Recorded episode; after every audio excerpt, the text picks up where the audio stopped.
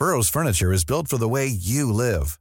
From ensuring easy assembly and disassembly to honoring highly requested new colors for their award-winning seating, they always have their customers in mind. Their modular seating is made out of durable materials to last and grow with you. And with Burrow, you always get fast, free shipping. Get up to 60% off during Burrow's Memorial Day sale at burrow.com slash ACAST. That's burrow.com slash ACAST. burrow.com slash ACAST. Ahora al aire, a la una, con Salvador García Soto. Un encuentro del diario que piensa joven con el análisis y la crítica. A la una, con Salvador García Soto.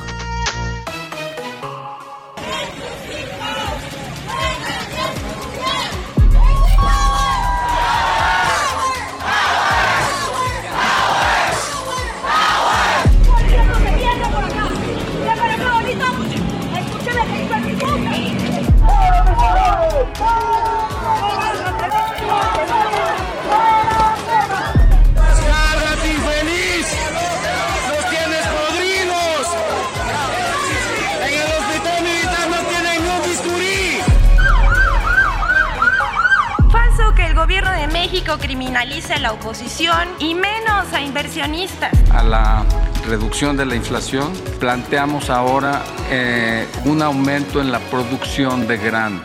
también eh, durante mucho tiempo ha jugado un papel fundamental la producción de autoconsumo. Necesitamos apoyo, estamos en la fiscalía de Sul- Sultepec, necesitamos apoyo. Apoyo.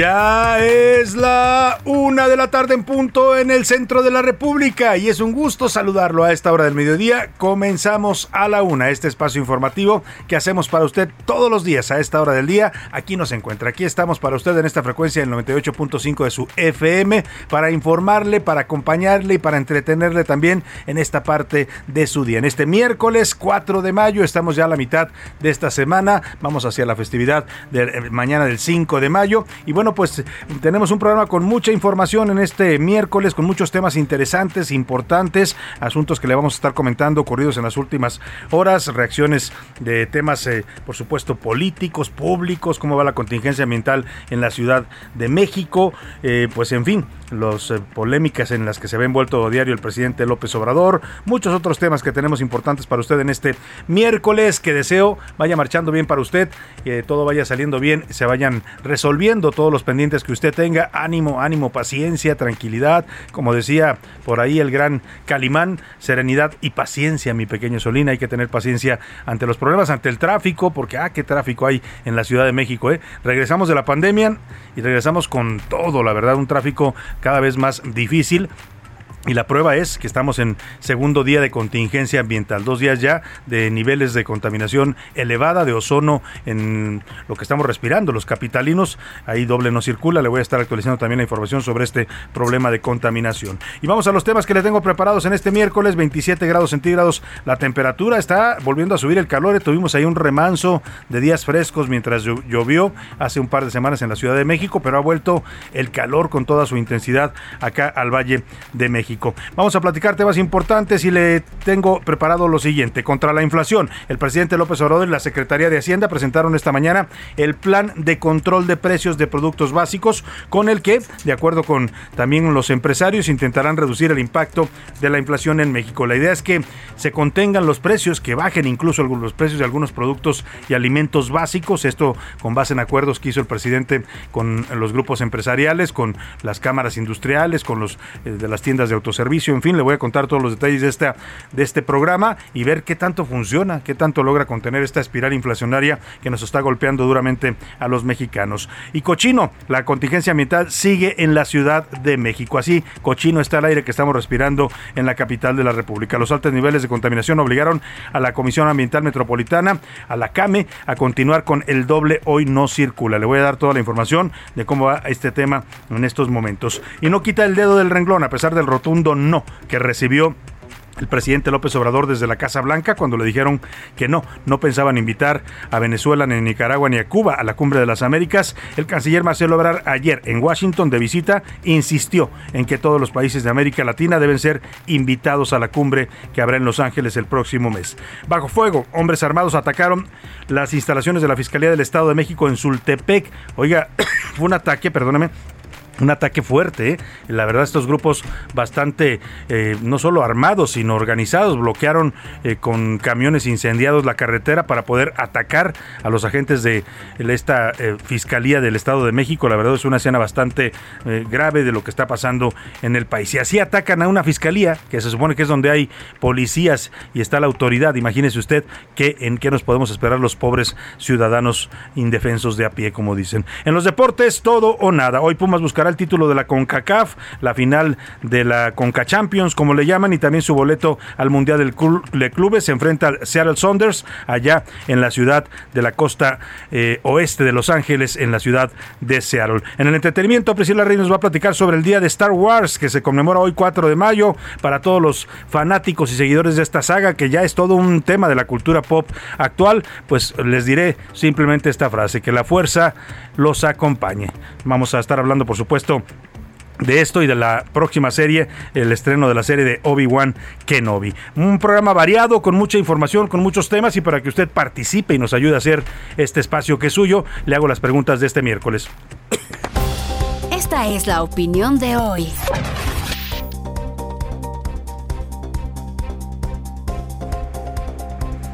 Y le tengo tres temas hoy en la pregunta, en las preguntas de este, de este miércoles. el primero de ellos, ya le decía que el presidente López Obrador y la Secretaría de Hacienda presentaron hoy por la mañana el plan de control de precios con el que pretenden contener la inflación.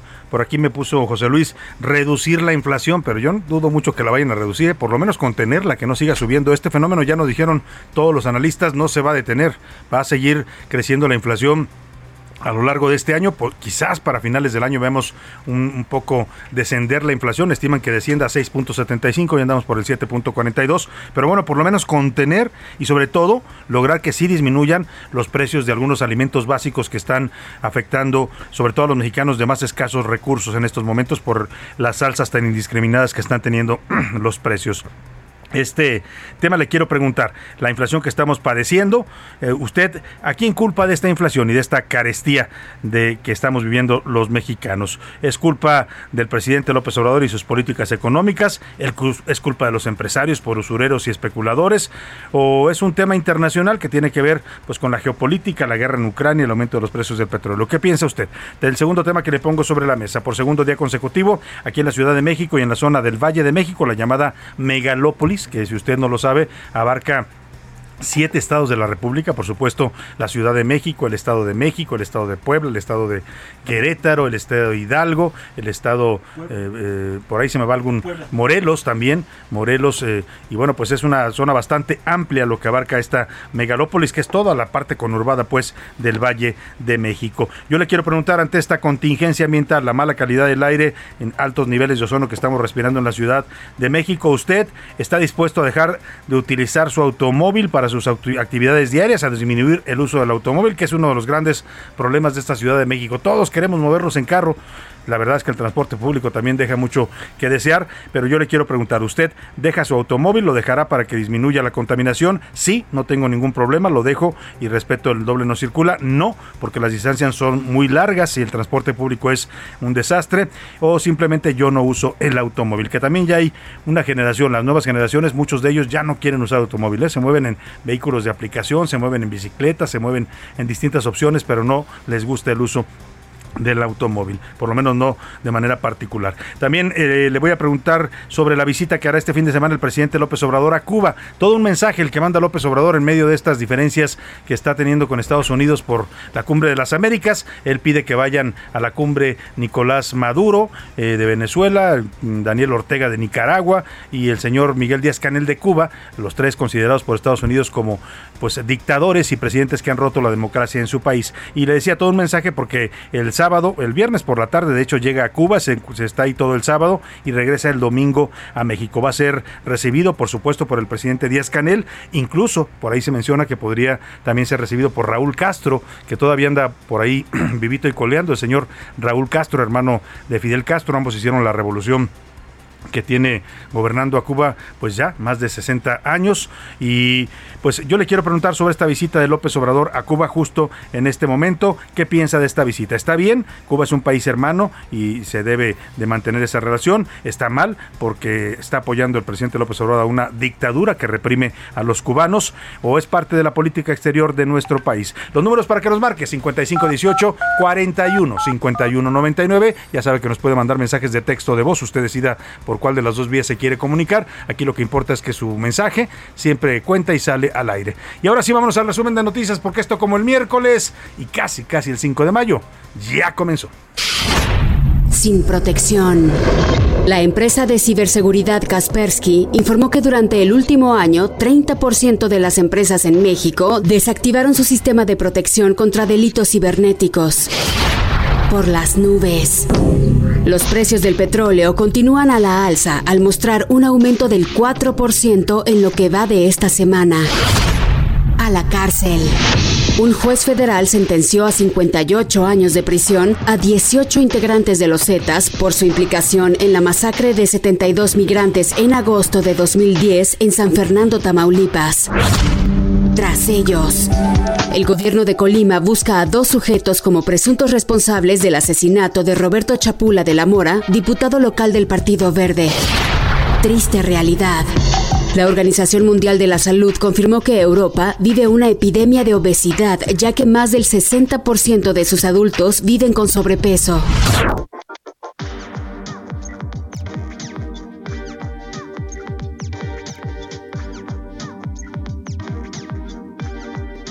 Una de la tarde con 11 minutos. Vamos a la información en este miércoles mitad de semana y vamos a comenzar con este tema que es quizás uno de los que más apuran en este momento a la economía de los mexicanos. El tema de la inflación, ya le hemos venido reportando, la inflación está fuera de control. Eh, se había pronosticado el Banco de México para este año una inflación de 3.5%. Bueno, pues ya vamos casi en 8%, lo cual habla claramente de que México está siendo golpeado por este fenómeno inflacionario que pues es a nivel mundial. Viene de todo este tema de la guerra en Ucrania, del incremento de los precios del petróleo, de la escasez de granos, porque ya le platicaba, tanto Ucrania como Rusia, los dos países que están en este momento en conflicto por la inversión del Kremlin a Kiev, eh, pues eh, son los principales productores de granos del mundo. Les llaman a ambos el granero del mundo, eh, porque son los que más producen varios granos que consumimos en todo el mundo. El trigo, el maíz, el, el sorgo, pues muchos de, muchos de estos granos que son indispensables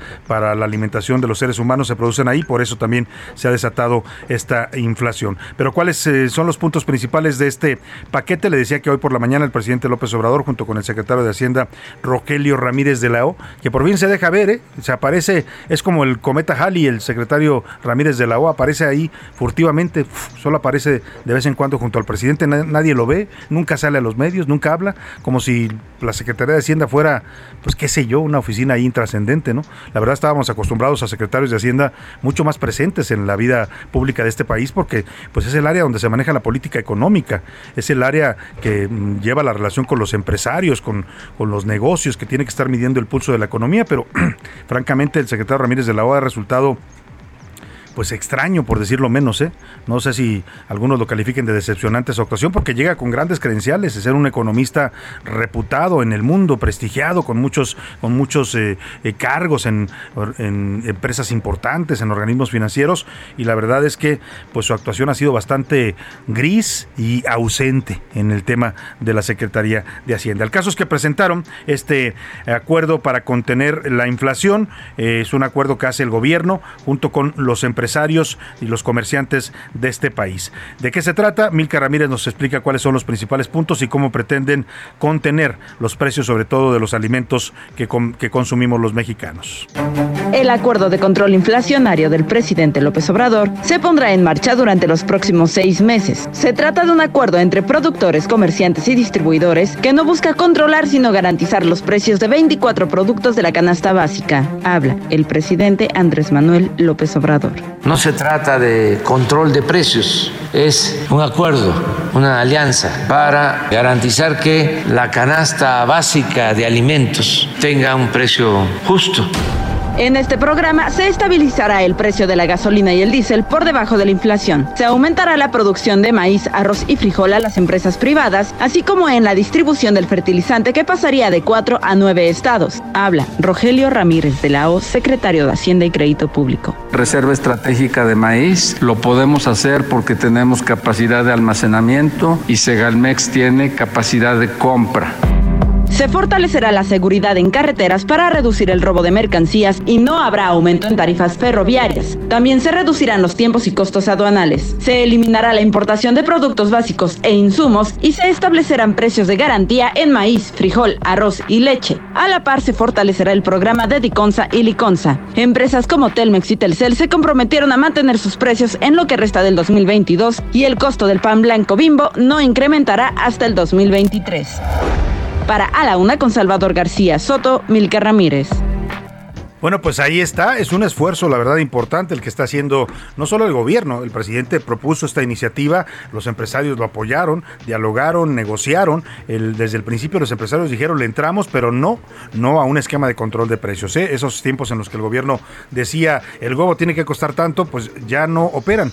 Fueron tiempos de una economía cerrada que operó en México entre los años 60 y 80 y entonces el gobierno podía definir los precios porque pues no había tantas importaciones, solamente de lo que producíamos en el país, pero hoy son tiempos distintos. Los empresarios dijeron, le entramos si es una negociación, si nosotros podemos decir en qué productos sí, podemos sacrificar ganancias, podemos eh, pues asumir costos ¿no? de todo este fenómeno inflacionario para que los consumidores paguen menos. Y la verdad que el resultado suena interesante. Vamos a ver qué tanto funciona y qué tanto sirve para efectivamente pues contener el aumento de precios. Ya nos decía Milka Ramírez que productos de la canasta básica, son 24 en total, se van a tratar de controlar con estos precios de garantía que fija el gobierno, aceite de canola o maíz, arroz en grano, atún en lata, azúcar morena, bistec de res, cebolla, chile jalapeño, chuleta de puerco, frijol en grano, huevo de gallina blanco, jabón de tocador, jitomate saladet, leche, leche, limón, manzana, naranja, pan de caja, papa, papel higiénico, pasta para sopa,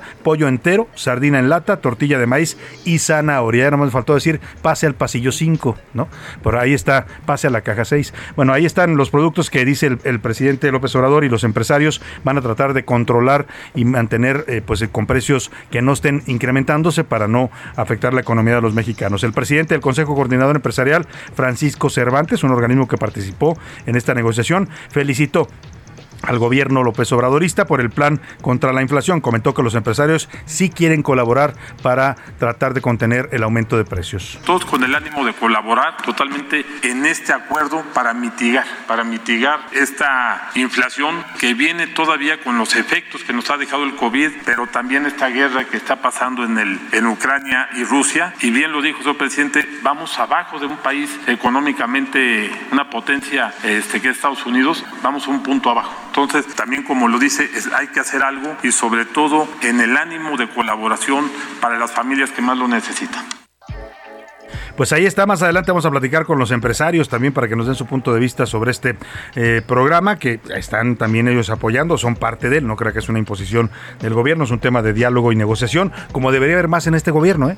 Qué fácil es cuando las cosas se hacen a través del diálogo y no a través de la imposición. Si el presidente dialogara más con todos los sectores que se están quejando y están impugnando cosas de su gobierno, pues otra cosa sería. No como en el aeropuerto que ya nos van a imponer a fuerzas vuelos en el IFA, a fuerzas, ¿eh? como la gente no estaba yendo por su propia voluntad a la IFA porque, oiga usted, más de dos horas hace usted para llegar al nuevo aeropuerto, estaba solo ahí, nada más las moscas se paraban, andaban revoloteando por ahí. Pues el presidente ahora hizo un decreto, más adelante le voy a comentar también a detalle este tema, en donde dice que va a reducir los vuelos que salen del Aeropuerto Internacional de la Ciudad de México de 61 diarios que salían en este momento a 50. Los otros 11 se van a la IFA.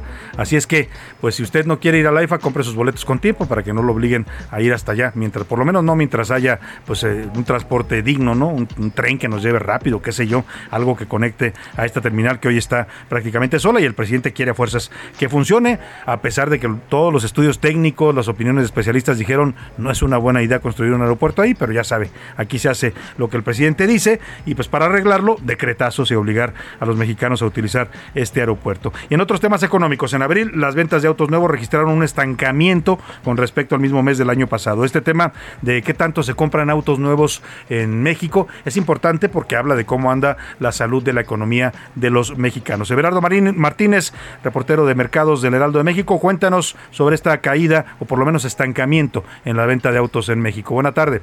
Así es, Salvador. Buenas tardes. Las ventas de autos en abril de 2022 registraron un estancamiento respecto al mismo lapso de 2021, indican las cifras del Instituto Nacional de Estadística y Geografía, el INEGI.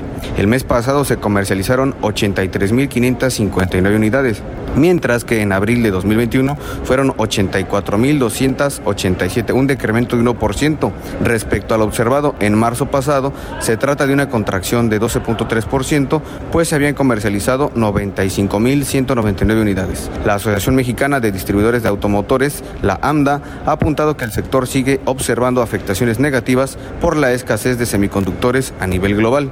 Este problema comenzó desde 2021 y fue como consecuencia generada por la pandemia. Además, la Asociación Mexicana de la Industria Automotriz espera que este problema de semiconductores aún persista dentro de las afectaciones al sector hacia 2023. Salvador Guillermo Rosales, presidente de Lambda, expuso que estas afectaciones han generado una reducción en los inventarios de los distribuidores automotrices en México y además estas afectaciones limitan el crecimiento de ventas en el país, pues los inventarios afectan hasta el nivel de que llegan a representar hasta dos meses de espera para que una persona que quiere un vehículo nuevo lo tenga disponible. Esa es la información, Salvador, volvemos contigo. Muchas gracias, muchas gracias, Berardo Martínez. Y le decía, todos estos indicadores de venta de autos, de venta de casas, de todo ese tema es importante porque habla de qué tanta confianza tienen los consumidores en la economía.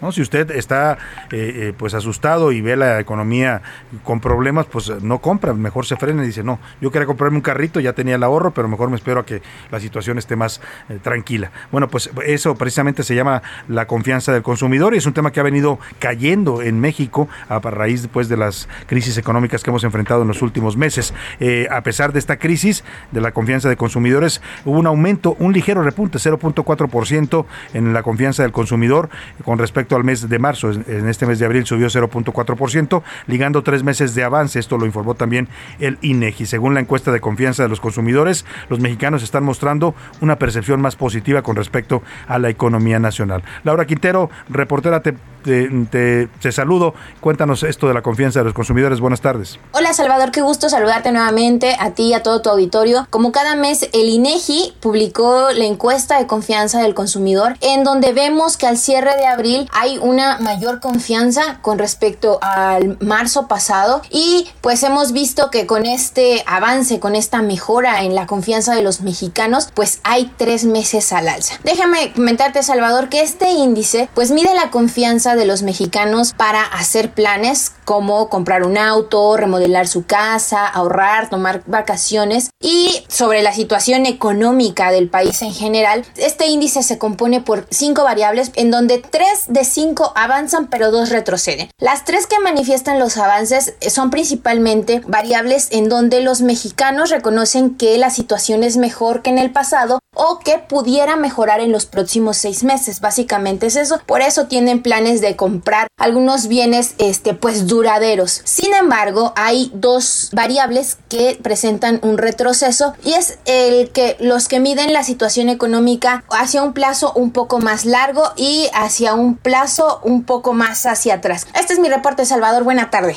Muchas gracias, Laura Quintero. Lo que, le- lo que nos explicaba Laura es esto que yo le decía, ¿no? Cuando la gente tiene confianza en la economía, ve que las cosas están funcionando bien, pues eh, gasta, hace planes, compra viajes, compra, se compra un carrito, da un enganche para una casa. Cuando no hay confianza y ve crisis y ve turbulencia en la economía, los consumidores se contienen y esto es lo que se llama el índice de confianza en el consumidor que mide el INEGI. Rápidamente, José Luis Sánchez, ¿cómo va el tema de la contaminación ambiental en la ciudad? de Salvador, esta mañana, buenas tardes, esta mañana la CAME, esta Comisión Ambiental de la Megalópolis, reafirmó esta contingencia, a las 10 de la mañana hubo un, reporte y reafirmó que aún los niveles de ozono en la Ciudad de México y en la zona metropolitana continúan, por lo que esta, este hoy doble no circula, eh, doble hoy no circula, continúa en esta capital. Hoy, para todos aquellos, y si no se han enterado, aquellos que tienen el engomado rojo y terminaciones de placas 3 y 4, con cualquier holograma desde el doble cero hasta el 2, no circula. Engomado rojo, terminación de placas 3 y 4 no circula. No circula en con cualquier, cualquier holograma. uno, dos, doble cero, doble cero. El que Este, quieran, estos no circulan. Así que tengan cuidado. Si usted anda, bueno, pues. Pues este, aguas porque lo pueden agarrar lo y es corralón automático, ¿eh? Corralón sí, obligatorio. Decías tú bien, si no se han enterado, porque hay gente lamentablemente que no se informa y sale con su carro y cuando acuerda ya se lo llevaron al corralón. Importante también, pues tener conciencia, ¿no? Y cooperar con este tema de la contaminación ambiental. La recomendación de las autoridades es que no se exponga usted a actividades al aire libre por lo elevado del ozono. Vámonos a la pausa con música. Top Loader se llama la- el grupo y la canción Dancing in the Moonlight, Moonlight, eh, bailando a la luz de la luna, un éxito de este grupo en el año 2009.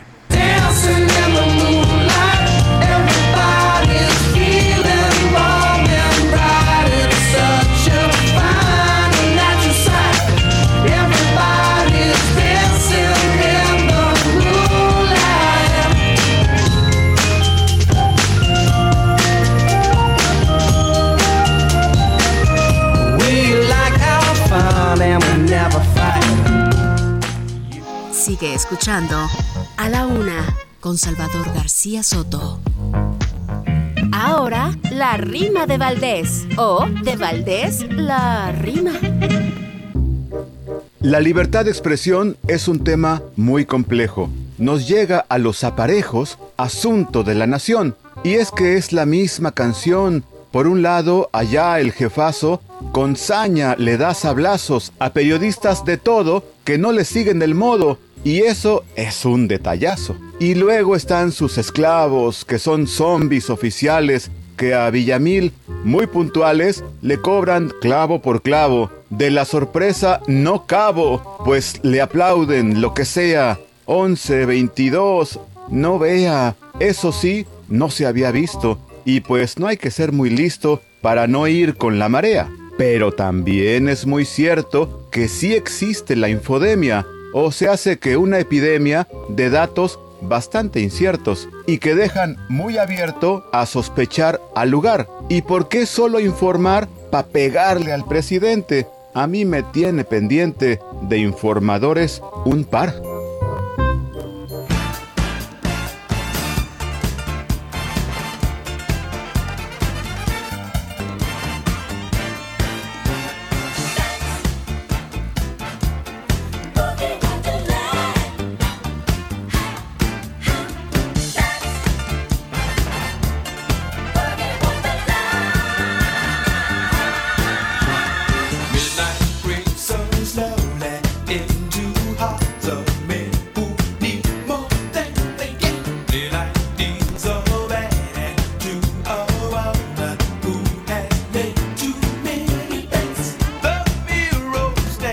De la tarde con 32 minutos aquí en la cabina, varios, sobre todo yo, la verdad no todos, ¿eh? los demás son muy chavos, entonces estaban así como que indiferentes, pero yo estaba moviéndome como si se estaba, pues es que esta canción, oiga, oírla y no ponerse a bailar es Air, Wind and Fire, Tierra, Viento y Fuego, Boogie Wonderland, se llama la canción, el mundo maravilloso del baile o del boogie, que era un ritmo que se bailaba allá en los años de la música disco, este grupo de soul, funk y disco, un éxito de 1979. Súbale un poco al Boogie Dance y seguimos con más en la una.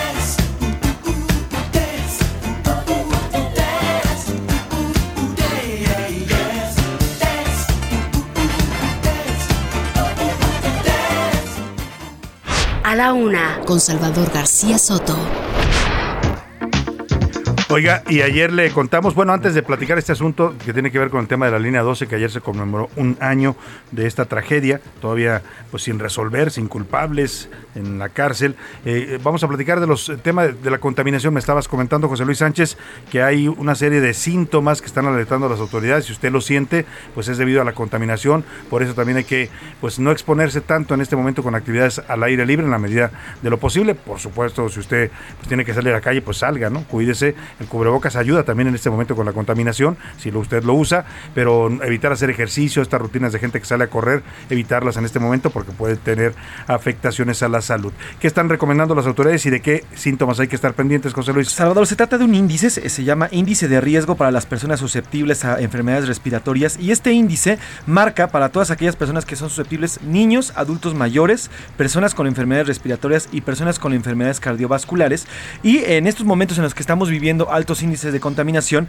pueden presentar, ojo si usted lo tiene, irritación, comenzón en la piel, molestia en las fosas nasales, flujo nasal u obstrucciones, dolor de garganta al tragar, dolor de cabeza, dificultad para respirar y ojos llorosos. Esto puede causar la contaminación actual. Puede ser síntoma de la contaminación. Si usted está sintiendo alguna de estas cosas, pues es debido a la contaminación. Hay que, pues, eh, en la medida de lo posible, acudir al médico. Yo le recomiendo, por ejemplo, que use en estos momentos estos eh, lubricantes nasales, ¿no? Que son aguas salinas y otras cosas que nos pueden ayudar a mantener limpio nuestro eh, sistema respiratorio en medio de toda esta polución que estamos respirando en la Ciudad de México. Y hablando de la Ciudad de México, le decía ayer se conmemoró un año de esta tragedia de la línea 12 del metro. Y hoy pasa algo muy curioso. Eh, ¿Se acuerda usted que cuando eh, se vino este problema por Lemón, ¿no? O sea, la tragedia de 26 muertos, eh, más de 100 heridos, derrumbes de casas, afectaciones a comercios, todo lo que propició, bueno, pues el cierre simplemente, oiga, el cierre de la línea 12, que era una línea que era utilizada por millones de personas, ¿no? Todos los días se movían desde allá, desde eh, el suroriente de México, de Tláhuac, venían cantidad de personas a trabajar a la Ciudad de México, de Tláhuac hasta Miscuac. Bueno, pues toda esa gente hoy anda subiéndose a camiones, eh, fíjese, hacían en promedio de Tláhuac a Miscuac 45 minutos. Ahora se hacen dos horas en este sistema de, camiones que tuvieron que improvisar porque está cerrada todavía un año después esta línea 12. Bueno, le platico todo esto porque cuando se estalló esta crisis, la jefa de gobierno Claudia Sheinbaum mandó a hacer un peritaje independiente. Dijo que para que no hubiera dudas ni sospechas, contrató una empresa privada, la empresa noruega DNV la, le encargó los peritajes pues para saber cuál fue la causa de este derrumbe en la línea 12 del metro eh, y pasó algo muy curioso porque primero el peritaje lo dividieron en tres entregas ¿no? cuando uno, pensaba que pues habían, se habían comprometido que iban a dar en un mes a más tardar resultados pues se llegó el mes y dijeron vamos a dar una primera parte este es un peritaje preliminar así le llamaron ¿no? dieron un primer informe dijeron que había algunas causas que tenían que ver con la construcción pero que estaban revisando más detalles vino un segundo informe y, por cierto, en el segundo informe se mencionaba, entre las causas que también estaba revisando DNB, esta empresa en Noruega, eh, la falta de mantenimiento. Y casualmente, pues suspendieron esa, esa línea de investigación, ¿no? Desapareció porque pues eso involucraba al actual gobierno de la jefa Claudia Sheinbaum. El tema es que quedó pendiente un tercer informe, ¿no? Nunca lo presentaron ya. O sea, después Claudia Sheinbaum, cuando ya el presidente le quitó el control del tema de la línea 12, ahí es toda una historia que un día le voy a platicar a detalle, ¿no? Porque Claudia Sheinbaum empieza a investigar y empieza a apuntar todo la culpa hacia la construcción, que al final así terminó, es decir, hacia Marcelo Ebrard que ya sabe usted que son pues contrincantes, son chorcolatas, corcholatas, como dice el presidente, los dos de Morena, pero pues no se pueden ver ni en pintura, ¿no? Eh, o sea, están peleando con todo, por abajo de la mesa, por afuera se pueden ver y se sonreíen y se dan palmaditas, pero por abajo se tiran puntapiés, navajazos, con lo que pueden. Bueno, pues el caso es que el presidente entra cuando, cuando se empieza a tensar la relación entre Marcelo y Claudia por este tema de la línea 12 y dice, le dice a Sheinbaum, tú ya no te vas a hacer cargo, ahora me encargo yo yo voy a manejar el asunto directamente. Sheinbaum sale de Palacio Nacional y dice, yo ya no voy a decir nada de este tema porque el presidente se va a encargar y efectivamente el presidente negocia con Carlos Slim, hacen un acuerdo para que reconstruya todo este tramo, de esa manera también le dan impunidad a las empresas de Slim y bueno, eh, el tema es que quedó pendiente ese tercer informe, nunca lo, nunca lo presentaron públicamente. Hoy la empresa DNB, esta empresa noruego-alemana, pues dice en un comunicado que emitió que eh, ellos ya entregaron este tercer y último informe del análisis causa raíz de la tragedia del metro en la línea 12. Dice en un comunicado que el documento se elaboró sin la participación de ningún experto que pudiera tener un conflicto de interés. La empresa fue contratada por el gobierno de la Ciudad de México, como le decía, y lo raro aquí es que mientras DNB dice nosotros hicimos el informe, estaba bien hecho el tercero, ¿por qué no lo hicieron público? Bueno, pues la jefa de gobierno había acusado a esta empresa noruega DNB eh, junto con eh, la senadora panista Xochil Gálvez y Mexicanos contra la Corrupción, de estar haciendo un uso político de este peritaje. Escuche lo que dijo en su momento la jefa de gobierno descalificando el trabajo de DNB. Eh, el día de hoy, la propia empresa DNB saca un comunicado y están planteando este tema. Es decir, es un caminito que está ligado a mexicanos por la corrupción. Es decir, es parte de esta estrategia de su publicación original y ahora este proceso que viene desde hace rato, que nosotros lo indicamos, de un conflicto de interés que nosotros detectamos en el momento en que eh, se comienza a desarrollar el tercer reporte, porque, entre otras cosas, aparece un abogado que ha litigado contra el presidente Andrés Manuel López Obrador. Entonces, es importante que ustedes conozcan que nosotros desde hace semanas, por el propio procedimiento, no lo habíamos comentado y además eh, porque eh, es un procedimiento jurídico, nosotros iniciamos la rescisión de contrato desde hace ya algunas semanas a esta empresa. Pues ahí está la explicación que da Claudia Sheinbaum y es que hoy DNB dice, a ver, nosotros entregamos el tercer informe, para lo cual se nos contrató, lo hicimos profesionalmente, participó gente que no tiene ningún conflicto de interés, pero ahí está la versión de la jefa de gobierno donde dice sí había conflicto de interés, acusa a DNB de haberse acercado a opositores políticos del gobierno, incluso menciona a este abogado, no da el nombre, a que ha litigado contra el presidente López Obrador, y lo que hace Claudia Sheinbaum es, pues rescinde el contrato con DNB. El tercer informe famoso, pues quizás ya no lo vamos a conocer los mexicanos. Parte de él, y a eso se refiere la jefa de gobierno cuando menciona a mexicanos contra la corrupción, parte de este tercer informe es lo que se filtra ayer en una investigación de Mexicanos contra la Corrupción, que revela algunos puntos de este tercer informe, pero oficialmente ya no fue presentado. O sea, la empresa que contrató Claudia Sheinbaum, que ella le pagó para que hiciera el peritaje, porque dijo que era una empresa súper confiable, una empresa profesional, con reconocimiento internacional, pues resulta que después le perdió la confianza porque la acusa de haberse acercado a los opositores al gobierno y de tener un conflicto de interés. Vamos a ver en qué termina todo este asunto, pero por lo pronto pues se acabó el contrato, dice Claudia Sheinbaum para esta empresa de NB. Yo me pregunto si todo este tema y esta diferencia más que con temas políticos no tuvo que ver con lo que le decía. En algún momento DNB también empezó a ahondar sí en la causa estructural de las fallas de construcción en su origen, de los famosos pernos que pusieron de mala calidad, de las famosas vigas que tampoco tenían el grosor necesario, pero también estaban investigando la falta de mantenimiento. A lo mejor ahí fue donde ya no le gustó mucho a la jefa de gobierno que la empresa que ella misma contrató y estaba pagando, pues fueran a decir que también hubo problemas en el mantenimiento de la línea 12 que causaron este derrumbe. Ahí dejemos el tema y vamos a otro asunto importante. A la una, con Salvador García Soto. Ayer por la tarde se registró una escena que habla pues de los niveles de, violencia que estamos sufriendo en el país. Normalmente le hablo yo de lo que pasa en Michoacán, en Guerrero, en Zacatecas, que están viviendo un infierno. Hay una zona en Zacatecas que se llama Valparaíso, que es una zona además hermosa de unos bosques preciosos. Bueno, pues ahí, ahí eh, se ha vuelto un pueblo fantasma toda esta región. Las familias están huyendo de la violencia porque están en manos del crimen organizado eh, y se van a vivir. Muchos han llegado aquí a la Ciudad de México. Conocí una familia que vino de Valparaíso, tenían décadas ah, viviendo ahí desde sus abuelos y tenían sus tierras y todo, producían eh, productos agrarios. Y, lo que me decían es, tuvimos que huir, o sea, era eso o nos mataban porque nos estaban todo el tiempo acosando, nos pedían dinero, tuvieron que dejar su casa, su tierra, sus raíces para huir de la violencia y es un fenómeno que está registrando en varias partes del país. Le platico esto porque ahora fue aquí, muy cerquita de la Ciudad de México, en el Estado de México, en la zona de Sultepec, elementos ministeriales y estatales que estaban en estas instalaciones de la Fiscalía de Justicia del Estado de México fueron sorprendidos, emboscados por un grupo del crimen organizado que atacó las instalaciones eh, pues de sorpresa, eh, incluso bloquearon los accesos carreteros para que nadie los pudiera auxiliar, llegaron y los comenzaron a atacar. Así se escuchaban las frecuencias policíacas del Estado de México la petición de ayuda desesperada, de auxilio que hacían estos policías que estaban siendo emboscados y atacados en sus propias instalaciones. Necesitamos apoyo, estamos en la Fiscalía de Sultepec, necesitamos apoyo. Apoyo, apoyo en la Fiscalía de Sultepec. Hablan los coordinadores de algo.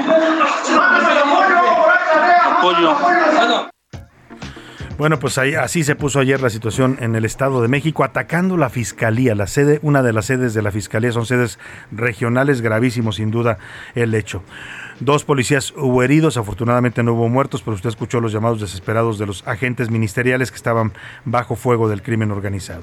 Oye, vamos a otro tema importante. Ayer estuvo de visita en Washington el canciller Marcelo Ebrard, sostuvo reuniones importantes con eh, personajes de alto nivel del gobierno de Joe Biden, se reunió con el secretario de Estado estadounidense Anthony Blinken, también con el secretario de Seguridad Antonio Mayorkas, con Alejandro Mayorkas, perdóneme, para discutir temas importantes que tienen que ver pues con los acuerdos, este acuerdo bicentenario eh, entre México y Estados Unidos con el tema de la migración, con el tema de la seguridad. Eh, para hablar de estos acuerdos que se hicieron ayer, México eh, pues va a informarse también del próximo levantamiento del título 42 que va a quitar ya el señor Joe Biden. Era una disposición de la era de Donald Trump. Y bueno, pues esto tiene que ver también con la migración en territorio mexicano. Tengo el gusto de saludar a la línea telefónica para hablar de estas reuniones que tuvieron ayer, porque estuvo acompañando en todo momento al canciller Marcelo Obrar, embajador de México en los Estados Unidos, el señor Esteban Moctezuma Barragán. Embajador, qué gusto saludarlo allá en la ciudad de Washington. Muy buenas tardes. Salvador, ¿cómo estás? Me da gusto saludarte y le mando un abrazo a todo tu auditorio. Igualmente, embajador, pues eh, le quiero preguntar cómo, eh, qué balance se hace de esta visita. Ayer vimos en la conferencia de prensa que daba el canciller Marcelo Ebrard ahí en, ahí en la sede de la embajada. ¿Cuál es el balance de estos, eh, de estas reuniones y qué avances se logran en estos temas importantes en la relación bilateral? Pues yo creo que fue una visita muy importante, relámpago, fue un día, pero un día muy, muy intenso. Realmente salimos de una reunión a otra y a otra con las personas pues más importantes del gobierno americano y creo que además es parte de un diálogo continuo que tenemos México y Estados Unidos porque nos unen muchísimas cosas y obviamente pues hay siempre eh, muchas cosas que celebrar y muchas cosas también eh, retos que resolver. Eh, la primera reunión fue con eh, el secretario Alejandro Mallorca, que es eh, el secretario de Seguridad Interior, lo que se conoce como Homeland Security. Y hablamos ahí fundamentalmente del tema migratorio, porque pues México y Estados Unidos están viendo cómo hay un flujo muy importante, creciente de eh, ciudadanos de muchas otras partes del mundo, incluso de, Europa y, de Asia, eh, y obviamente eh, pues quiere una migración ordenada, una migración segura, y para eso se necesita una visión regional, no una visión exclusivamente unilateral de un solo país. Incluso ahorita vengo, Salvador, de una comida que organizamos en la residencia de México, también con el gobierno de Estados Unidos y con eh, los países de Centroamérica, porque pues parte de todo este tema eh, incluye la necesidad de, participación de los países de Centroamérica. Se llegó a una eh, serie de compromisos, de actividades puntuales para que lo despleguemos en ambos países. Y una idea muy importante que tuvo el canciller Ebrard, que fue eh, precisamente el de eh, poder trabajar regionalmente con los países de Centroamérica. Eh, esto es importante porque ha sido una pues una línea de la política exterior de este gobierno el eh, atender la migración, dice el presidente López Obrador desde sus causas originales, que es llevar también el desarrollo a esta región. Le quiero preguntar en concreto, embajador, sobre esta eliminación del título 42 que ha decidido la administración de Joe Biden. Eh, ¿Qué significa para México? ¿Nos va a afectar? ¿Nos beneficia? Porque veo también algunas reacciones adversas allá en algunos estados de la Unión Americana. Sí, es una medida que va ligada a a la salud pública. Ese título 42 eh, no es una medida migratoria, sino que es una medida de salud, porque cuando eh, estaba eh, Estados Unidos en eh, todo el tema de la pandemia por el COVID, pues sacaron de, de la ley de salud esa propuesta que es eh, pues que regresaban a cualquier persona que ingresaba eh, de manera inmediata sin necesidad de juicio. Ahora como la pandemia ha cedido, eh, pues todo indica que la administración eh, no va a continuar con ese título 42, aunque eh, ya está eso juicio, ya, ya eh, un juez determinó que se debe de quedar el título 42, entonces también eso está, eh, digamos que eh, todavía indefinido, pero obviamente para nosotros, eh, pues nosotros tenemos una política migratoria propia, la coordinamos sin duda con, con nuestros países eh, vecinos y pues lo que significa es sencillamente eh, saber cuándo se toman medidas que puedan impactar eh, la frontera eh, y para eso es que nos reunimos y, pa- y para hablar del tema del desarrollo que tú acabas de, de mencionar, eh, porque paralelamente a cuestiones que podríamos llamar coyunturales y emergentes, eh, se tiene que trabajar en eh, lo que el presidente ha manejado como cuestiones más estructurales para que la gente tenga empleo y, y- e ingresos en, en sus países y no tenga que emigrar. A esta parte que dice usted, nosotros tenemos nuestra propia política migratoria, más allá de los acuerdos que hagamos con Estados Unidos, se refería el canciller Marcelo Ebrard cuando decía que aunque se elimine el título 42, México no va a ser un país pues de libre tránsito para todos los migrantes, se tiene que cumplir la ley migratoria de México. Así es, Eh, eso es nuestra ley y estamos obligados a cumplir.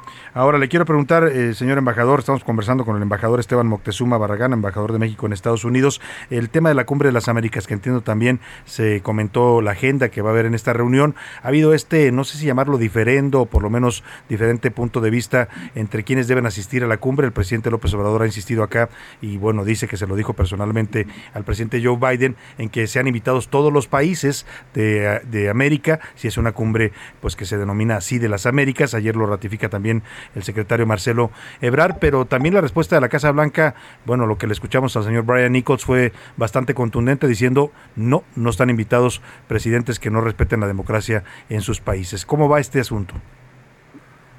Bueno, quien decide finalmente a quién invitar a su propio territorio es el país anfitrión y en este caso también el presidente Biden. Eh, de manera que esa, esa definición, eh, digamos, definitiva, eh, aún no se ha dado. Y eh, pues la postura de eh, México, la postura del presidente López Obrador es que todos los países deben ser invitados, porque de esa manera, pues, generamos pues un continente incluyente, un continente en donde haya espacio para todos y es eh, mucho mejor estar sentados en la mesa eh, escuchándonos y viendo los puntos de vista de todos para eh, construir precisamente un continente unido. Yo creo que una de las ideas que han tomado más fuerza últimamente aquí en Estados Unidos y es parte de lo que me han pedido eh, a mí impulsar es esta visión de Norteamérica, una Norteamérica eh, que pueda eh, ser la región más competitiva, pero al mismo tiempo más humanista del mundo. Y, y que no solo, eh, digamos, vea por el desarrollo de Canadá, Estados Unidos y México, sino que también incluya a- al, al resto de Centroamérica en primer lugar y, y al continente. Entonces, eh, eso sería algo muy importante porque en este momento, Salvador, a nivel mundial, la geopolítica es un tema que está variando mucho con eh, en- en la pandemia y, y con la invasión rusa a, a Ucrania. Y sin duda, eh, eh, tener una Norteamérica unida, fuerte, productiva y humanista, pues es una aspiración que creo que nos une a todos eh, trabajar por ello. Pero finalmente, más allá de este tema, eh, la presencia de México en esta cumbre, la presencia del presidente López Obrador que se ha confirmado, no depende de si van o no van otros presidentes de América. Bueno, el presidente eh, fue invitado y confirmó su participación. No está sujeta pues a que Estados Unidos acepte invitar a Cuba, Venezuela y Nicaragua, me refiero. No, no, en México eh, expresa libremente su, punto, de vista. punto de vista con respecto a, la cumbre, eh, pero definitivamente no condiciona ni, digamos, este, maneja ese tipo de, de, posturas. Claro. Eh, creo que un diálogo muy maduro hemos logrado con los Estados Unidos en muchos frentes y con esa madurez que estamos eh, dando a conocer nuestro punto de vista.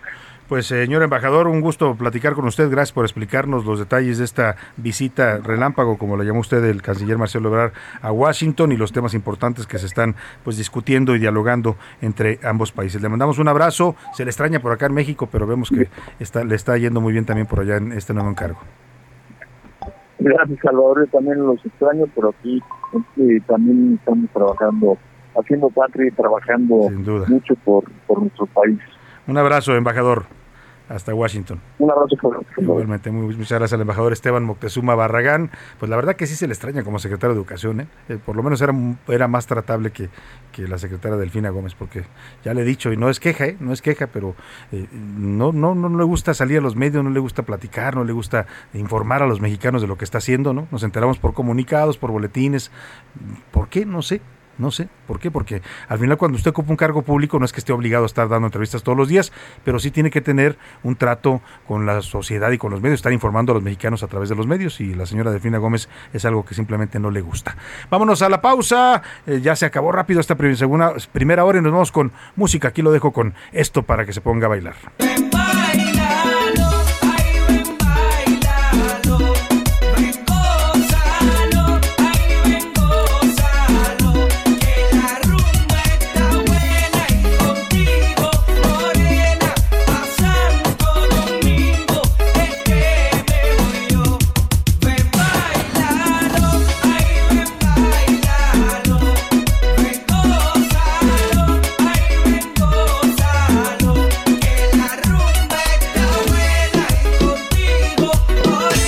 Escuchas a la una con Salvador García Soto. En un momento regresamos.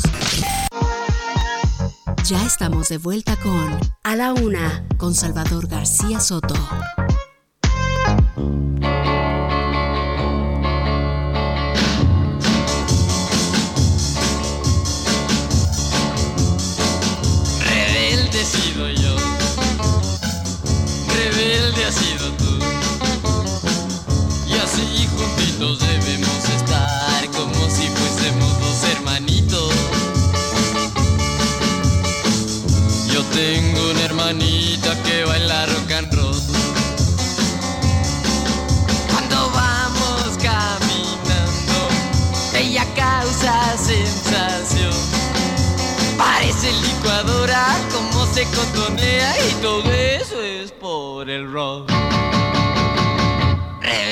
Sido yo.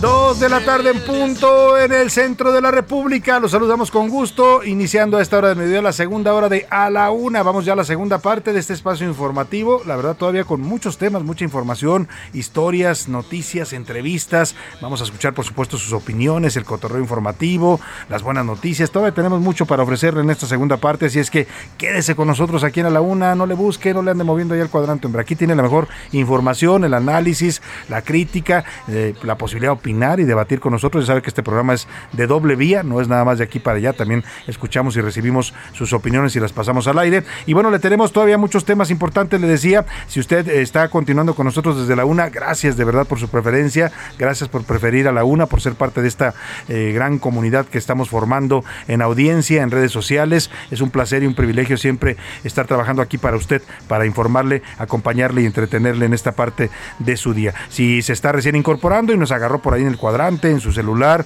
en la aplicación, en heraldo.com.mx, donde también nos puede ver. Saludos, eh, por supuesto, en Twitter, en Radio, en Spotify, en todas las aplicaciones donde estamos presentes. Pues gracias de verdad. Esto es a la una. Yo soy Salvador García Soto y a nombre de todo este equipo de profesionales que me acompaña, le voy a informar en la siguiente hora. Hemos regresado a ritmo de rock and roll, el rock and roll de allá de los años 60 que se hacía en México, llegó como imitación de los Estados Unidos. La mayor parte de las canciones y los éxitos de esa época eran covers, pero esta es una de las canciones originales de un grupo además original de la Ciudad de México, se Los Sleepers, eh, la canción se llama Hermanita, es de 1961, un grupo de rock, le decía, autóctono de la Ciudad de México. Escuchamos un poco más de cómo se bailaba el rock and roll allá por los años 60 y seguimos con más aquí en la Una. Parece licuadora, cómo se contonea y todo eso es por el rock.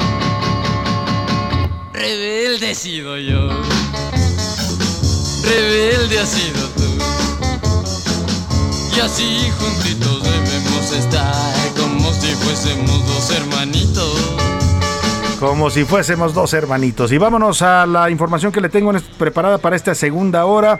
Decretaron tres días de luto por la muerte de cuatro niños en la comunidad de Chicapa de Castro, en la región del istmo de Tehuantepec. Ayer le platicaba esta historia. Lamentablemente su madre los envenenó los mató literalmente a sus cuatro hijos. Ella pretendía también quitarse la vida, lamentablemente no lo logró y ahora pues no solo vive, sino que además va a estar en la cárcel acusada del homicidio de sus propios hijos. Qué historia esta, uno pensaría que estas cosas pues no debían suceder, pero son parte también de la realidad. A saber los motivos que haya tenido esta madre para tomar una decisión tan tan pues, híjole, tan deleznable, tan grave, tan no sé cómo llamarle, pero bueno, ya le platicaré la historia completa y también cómo fueron despedidos estos pequeños inocentes que murieron a manos de su propia madre. Sobre el caso Colosio, la Comisión Nacional de Derechos Humanos y el gobierno federal quieren reabrir las investigaciones. Oiga, ese tema lo troco, lo tocamos hoy en las serpientes escaleras para usted en la columna que hacemos todos los días en el Universal y decía yo en el título, no pueden aclarar el presente, pero quieren revivir el futuro, ¿no? No nos han dicho quiénes son los culpables del 26 muertes en la línea 12. Nunca nos dijeron quién fue el responsable de la tragedia de Tlahuelilpan, ¿se acuerda? Aquellas 131 personas que murieron quemadas en un auténtico infierno, en una toma clandestina de petróleos mexicanos. En fin, muchos casos en este gobierno, eh, muertes, masacres que han ocurrido, ¿no? Asesinatos multitudinarios que no han sido aclarados, casi 120 mil homicidios dolosos ya, pero eso sí, van a reabrir el caso Colosio a partir de esta recomendación de la CNDH que dice que Mario Burto fue torturado. Bueno, y hasta Mario Burto, el asesino eh, solitario de, Luis Donaldo Colosio, hace 28 años, pues podría quedar libre. Entonces la pregunta ahora es, si reabren el caso, pues entonces ¿quién mató a Colosio? O sea, ¿nos mintieron por 28 años? Vamos a hablar de este tema, por supuesto. También analizaremos el paquete contra la inflación y la carestía del gobierno federal. Vamos a platicar con los líderes empresariales del Consejo Coordinador Empresarial, el señor Francisco Cervantes, y con también el presidente de la ANTAT, la Asociación de Tiendas Departamentales y de Autoservicio, Vicente Yáñez. En los deportes, ya les decía, todo nada. Hoy los Pumas están buscando coronarse como campeones de la CONCACAF, campeones de la CONCA Champions y también de paso tener un mundial, un, un boleto al mundial de clubes si le logran ganar al Seattle Saunders allá en la ciudad de Seattle. Priscila Reyes también nos va a hablar de este día de Star Wars que se conmemora hoy y también sobre el próximo estreno de la serie de Obi-Wan Kenobi. Vámonos, si le parece, hablando de Priscila Reyes, está, está por aquí conmigo, la saludo con gusto, igual que a José Luis Sánchez, que ya lo escuchó, este por aquí. ¿Cómo están los dos? Bienvenidos. Muy bien, querido Salvador, ya estamos a mitad de semana, ombelico de la semana, mi querido Jay, ¿cómo estás? Un abrazo para todos nuestros queridos radioescuchas. José Luis. Salvador García Soto Pris, ¿cómo están? Bonito miércoles, caluroso miércoles, de hoy no circula, de un poco baja la circulación, pero lo cierto es que aún así hay tráfico, yo agarré tráfico para venir para acá. Sí hay tráfico, a pesar de que hay doble no circula, ¿eh? imagínese usted si no estuviera el doble no, circula.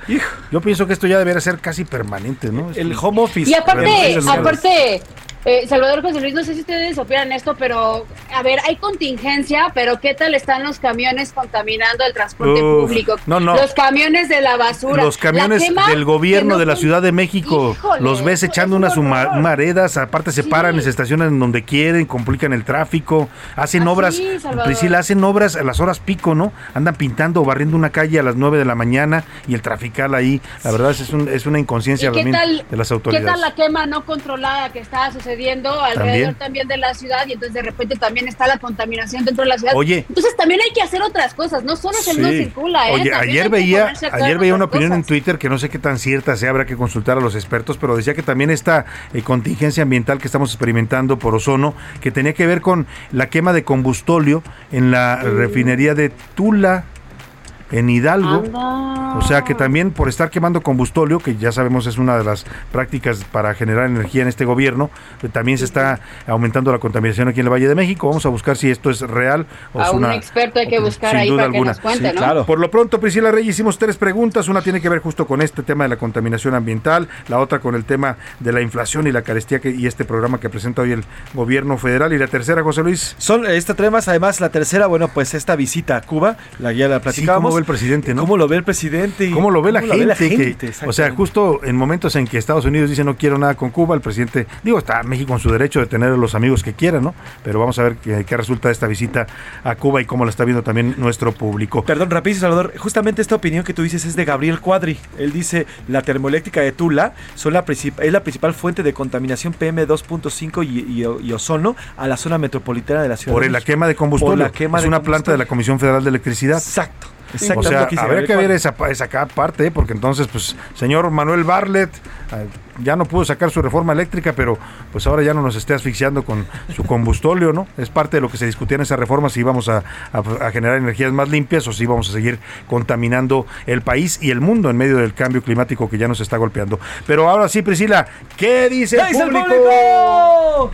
El público dice, hola Salvador, Ricardo Cosío Ibarra, considero que la visita del presidente López a Cuba es correcta desde el punto de vista diplomático, sin embargo, el presidente no debe de influir en decisión de Estados Unidos para que invite a países con dictadores, a no ser que él también lo sea, lo dicen por acá. Ahí está su Em, opinión. Buenas tardes, siempre los escucho. Quisiera un consejo sobre esta situación. Fui a la embajada de Estados Unidos a sacar mi visa por primera vez. La cónsul, eh, el cónsul me lo aprobó. Esto pasó en diciembre de 2021 y a la fecha ni me mandan la visa ni me contactan. ¿Qué puedo hacer? Fíjate, Ah. Salvador, que hasta yo le pregunté si tiene la ficha, porque Sí. en cuanto te autoriza a ti algún cónsul, te dan una una cartita, una hojita que Sí. dice felicidades, fue aprobada su visa. Sí, la recibirá tal" en su domicilio, ¿no? a ver qué nos con- no o la puedes recibir en un DHL me parece que es la la, este, la empresa con la que trabaja la embajada Ajá. Eh, se lo estoy preguntando y ya que nos conteste pues vemos cómo podemos ayudarlo porque si no Pues, Y también si nos manda, si te manda los datos, como dices, podemos ver Sí, si sí, podemos sí. contactar a la gente de prensa de la embajada para que nos diga si, si se puede checar qué pasó con esta visa que ella dice que ya la habían autorizado. Correcto. Por acá nos dicen, ay, las cosas por su nombre. No estamos viendo un control de precios, sino un tapón de precios. Y esa presión contenida se tiene que compensar, ya sean subsidios o pérdidas para los diferentes integrantes de la cadena productiva, a los consumidores, etcétera. Saludos, Salvador y equipo, lo dice Jorge Jurado. Pues sí, Jorge, la verdad es que aquí también los empresarios se están apretando el cinturón, en realidad ellos también van a asumir algunos costos. La idea es que nos trasladen todos los consumidores, que siempre somos el eslabón más débil, ¿no? O sea, todos se, se, se van eh, pasándonos los costos y el que paga al final es el consumidor. Aquí la idea es que los empresarios también absorban parte de esos costos que está generando la inflación. Misma persona nos dice, es cierto, la contaminación actual en la Ciudad de México es mayormente sobre las famosas partículas contaminantes. Ajá. Estas son principalmente producidas por la termoeléctrica de Tula y no por los vehículos particulares. Uf, y Es recontra, la uf. opinión Hay de que hacer un, reportaje, ¿no? A ver si vamos a, allá a Tula a ver qué está pasando. Parece porque- bien, me parece.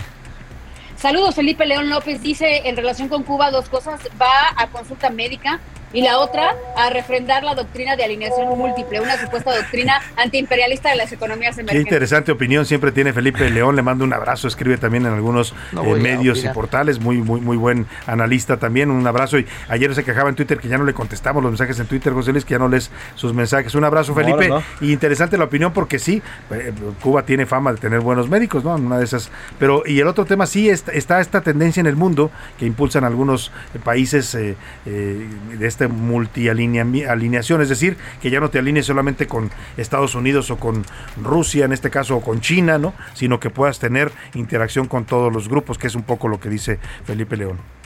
Por acá, hola Salvador, me gusta tu programa, comparto tus opiniones. Oigan, quiero decir, Gracias. ese rock es americano, con respecto, no es autóctono. Ah, yo- Aprecio tu columna, leo tu columna. Oye, este acá. de la hermanita entonces es un cover también, Priscila. Sí, claro. Ah, No, yo- yo... creo que él se, no, yo creo que se está refiriendo él al, que el rock and roll, eh, No. la influencia viene Ah, absolutamente por de allá. supuesto, no. Yo di- lo que yo dije es que muchos de los éxitos de esa época de los 60 eran covers de, de éxitos Totalmente. norteamericanos, pero este y hasta particular, les cambiaban la, la letra. la o sea, en pero este en particular de Hermanita yo creía que era que era una letra original de este grupo.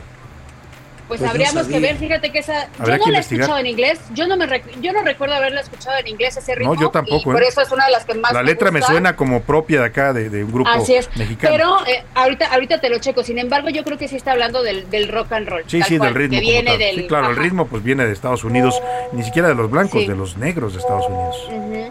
Es contradictorio lo que dice López Obrador en que sean invitados todos los países de América Latina a la reunión de Estados Unidos cuando él no tiene la apertura aquí con diferentes grupos que no piensan como él. Entonces es un señor acomodati, acomodaticio, perdón, y al mismo tiempo dictador del closet. Soy Bere, lo dice Bere. Gracias, Bere. Saludos, Vero. Saludos, Bere. Siempre me ha gustado el nombre de Bere. Bere- Berenice. Berenice, ¿no? Sí. Berenice. Pero la- el apócope me gusta, Bere. Bere. Muy buenas tardes, Salvador García Soto y gran equipo. La inflación viene por las malas decisiones en el mundo y también por los malos manejos de nuestro gobierno federal. Y respecto a que él viaje a Cuba, pues a ver qué consejos le dan para poder hacer lo mismo que en Cuba, ponernos el pie en el cuello, lo dice José García desde La Laguna. Muchas gracias, Ay, José. no, José García. Hola, buenas tardes. Soy Arturo Lona. Saludos a todos. Excelente programa de la UNA. Muchas gracias. Heriberto, en cuanto a la contingencia del automóvil, sean cero o doble cero, todos los autos contaminan. Todos los autos no deberían circular parejo en su día de no circulación. Y los incentivos para tener auto nuevo deberían de ser otros. Necesitamos más ingenio en este tema. No, no coincide. Am, es el peor gobierno en atención al campo. Me comentan 85 organizaciones desde hace 13, tres Oye- años. Oye, ese, ese es un tema que va, va a ser crisis pronto, ¿eh? porque sí hay muchas quejas de que el gobierno pues ha, ha descuidado la, la atención con, con los organismos eh, agrarios y, y he oído muchas Sí. quejas en ese sentido también. Sí, de hecho el, el gobierno mexicano se ha, de- se ha decantado, va de todos los esfuerzos en cuanto al campo a esto de sembrando vida y se ha olvidado, Sí, se ha olvidado del tema del campo en específico y el apoyo Y, y- a y todos los- becas a, hijos de campesinos, lo cual sí, sí. está bien, las becas están bien, pero pues ellos necesitan apoyos para producir, que eso es lo que se dedican. Pues no sabía. López se convirtió en enemigo de los campesinos, les quitó todos los apoyos para producir alimentos, lo dicen por acá. Eh, la culpa de los poderosos consorcios comerciales internacionales hablan sobre la inflación, dicen que eso es lo que está sucediendo. Por acá, buenas tardes a todos en cabina sobre la pregunta de la visita a Cuba de López Obrador. Pienso que allá se debe de quedar sin goce de sueldo para que vea qué tipo de gobierno le gusta ¿Y qué culpa sienta tienen? lo que sientan sus habitantes. Van a decir los, los cubanos, ¿y yo por qué? ¿Y yo por qué? ¿Y yo por qué? Oye, ¿yo por qué? ¿Por qué, chiquito? ¿Por qué yo? ¿Y yo por qué, chico? Oye, chico, no me pero lo ¿por qué? dejé aquí. ¿Y yo por qué? ¿Por qué me lo dejas aquí? La tenemos con uno, ¿para qué queremos dos? Ya tienen bastante con, saludos desde- con Díaz Canel y con los Castro, Priscila. Sí, no, no se pasen, pobres cubanos. De- saludos desde Guadalajara, Martín Álvarez, nos dicen por acá. Nos mandan una foto con muchas sonrisas. Ah, pues muchas gracias, sonrisas para ustedes. Gracias. Eh, saludos, la familia Ríos Hernández desde Zapopan, Jalisco. Muchas Eso. Saludos a toda la familia. Ríos. Oye, rápidamente quiero mandar unas mañanitas muy breves para, y muy breves, pero muy sentidas, para Miguel Salomón. Saludos Es un gran amigo Sí. eh, de, este, de este programa, así es que le mandamos un fuerte abrazo. Está cumpliendo años, Miguel. Gracias, querido Miguel. Le mandamos un gran abrazo. Felicidades, Miguel. Oye, al señor Miguel. claro, ya me están, fíjate que ya me están recordando, y es verdad, hay una canción de Elvis Presley Ujú. Que tiene esta rítmica de la de hermanita. Ah, herma- La voy a buscar y ahorita Hay que la buscarla para salir de la duda. Mira, Sí. si hay alguien experto en música aquí en este programa, se llama Priscila Reyes. Es que nos va a sacar de la duda. Y si yo me equivoqué, pues si tiene usted razón, con toda. Gracias por la, la precisión, ya le comentaremos. Vámonos, si te parece, a Twitter, Priscila. Sí, Arroba ese- Twitter. ¿Qué dice la comunidad Twitter? Arroba ese García Soto, síganos, también arroba soy Salvador García Soto en Instagram. A ver, vamos por partes. El tema de este programa que presenta hoy el presidente López Obrador y este para, para el tema de la inflación, ¿usted a quién cree o quién es el responsable de esta alta inflación? El 90% dice que es el presidente López Obrador y sus políticas, económicas. 90% de los tuiteros Falso. opinan eso. Ajá. El 2% dice que es culpa de los empresarios y el 8% resalte- restante dice que es culpa sí. de la guerra y otros asegúnes internacionales. Así que bueno, según los tuiteros... Interesante la percepción, ¿eh? que porque en este caso sí es un fenómeno internacional, Sí. pero muchos expertos también dicen que se ha agravado por las políticas eh, económicas, las políticas públicas que se siguen en este gobierno. Así es, sobre el tema de esta contingencia que estamos viviendo por el hoy no circula, el 70% dice que eh, no, que el transporte público falla, eh, además son largas distancias las que tenemos que recorrer los capitalinos y en la zona del ¿Cuánto valle. no quiere dejar el carro? El 70% no quiere dejar el automóvil. Es que tenemos una cultura del automóvil arraigadísima en esta ciudad. Y además sumado a que el transporte público no es el mejor, sumado a que las calles tampoco son las mejores para andar De en pronto bicicleta. podrías y caminar, pero la gente ya no, las distancias son muy largas también. Así ¿no? es. Y luego, bueno, pues el 26% dice que sí, que no tiene problema, y solamente el 13% no utiliza el automóvil en, en esta ciudad. Y ya por último, sobre el tema de la visita del Cuba, el 72% dice que está mal esta visita, es una dictadura, dicen y aseguran. El 20% dice que es política exterior, que es normal, y el, solamente el 8% opina que está bien porque Cuba es un país hermano. Está Bueno, bien esta visita. interesante, como siempre, sus opiniones, tanto en sus mensajes de texto y de voz como en, en arroba S García Soto. Síguese contactando y comunicando con nosotros. Sabe que aquí su opinión siempre cuenta y sale al aire. Gracias, Priscila. Gracias, José Luis. Gracias, Salvador. Vámonos a otros temas importantes. A la una, con Salvador García Soto. Ya le platicaba de esta recomendación que emitió la Comisión Nacional de Derechos Humanos en octubre del año pasado, una recomendación basada en denuncias que hace Mario Aburto, una denuncia que no era nueva, la había hecho desde hace años en la antigua PGR, pero la retoma la Comisión Nacional de Derechos Humanos, eh, ponen al señor Jesús González Esmal, que es el encargado del mecanismo para la radi- erradicación de la tortura en México, a, pues a armar esta recomendación, él le platica con Mario Aburto y terminan mandando una recomendación que básicamente dice la Fiscalía General de la República tiene que reabrir el caso porque el señor Aburto ha sido fue torturado desde su detención y encarcelamiento y ha sido torturado psicológicamente en los últimos 27 años, decía la recomendación original, es decir, incluidos los tres años del gobierno de López Obrador. Después, como se quejaron por ahí, es parte de lo que le comento hoy en las Serpientes Escaleras, la secretaria Rosa Isela Rodríguez dijo, ¿cómo que yo ando torturando, no? O sea, ¿cómo que? Porque es la encargada del organismo este que maneja los reclusorios y la redactación social en México, eh, y le modificaron después a la, eh, a la recomendación que no, que nada más los del pasado, no en este gobierno no lo habían torturado, pero el tema es que pues esto podría provocar eh, que Mario Aburto fuera liberado y que se reabriera la investigación, una investigación 28 años después. ¿Qué significa esto? Para que nos explique, hago contacto con Iñaki Blanco, abogado y ex procurador de justicia de Guerrero, que también participó en sus orígenes en este caso Colosio. ¿Cómo está, abogado? Muy buenas tardes, gusto saludarlo. Salvador, buenas tardes. Un gusto estar contigo, todo tu auditorio. A la orden. Pues, eh, ¿qué, qué pasa con esto? Vamos a reabrir el caso Colosio 28 años después y, y puede quedar libre Mario Aburto. Mira, yo comenzaría diciéndote con relación a esta recomendación que hay aspectos por demás importantes que dejan en claro un ilegal e ilógico proceder de la administración del NDH o la interpretación a modo de la normatividad que la rige. En principio, si me lo permites, se, se soslaya o inadvierte que en lo referente a la responsabilidad penal de aburto se actualiza una de las causales de incompetencia para la citada institución, dado que estamos en presencia de un asunto jurisdiccional de fondo, Salvador. Todo esto fue valorado y resuelto por distintas instancias del Poder Judicial Federal. Ahora bien, respecto a otro de los aspectos que aborda esta recomendación, esto es el traslado penitenciario de aburto a un sitio cercano al lugar de residencia de su familia, a efecto de propiciar una adecuada reinserción social, es dable acotar que el artículo 18 de la Constitución alude al verbo podrán, no deberán. Esto es que tal situación queda sujeta a varias condicionantes, entre ellas el perfil criminológico del interno. En tal sentido, dicho artículo establece dos excepciones, Salvador. Esto es, que se trate de sentenciados por delincuencia organizada o de los que requieran medidas especiales de seguridad. Hasta donde hoy se sabe, el último de tales supuestos es el aplicable al caso, dadas las características de personalidad o el perfil criminológico de Mario Aburto Martínez.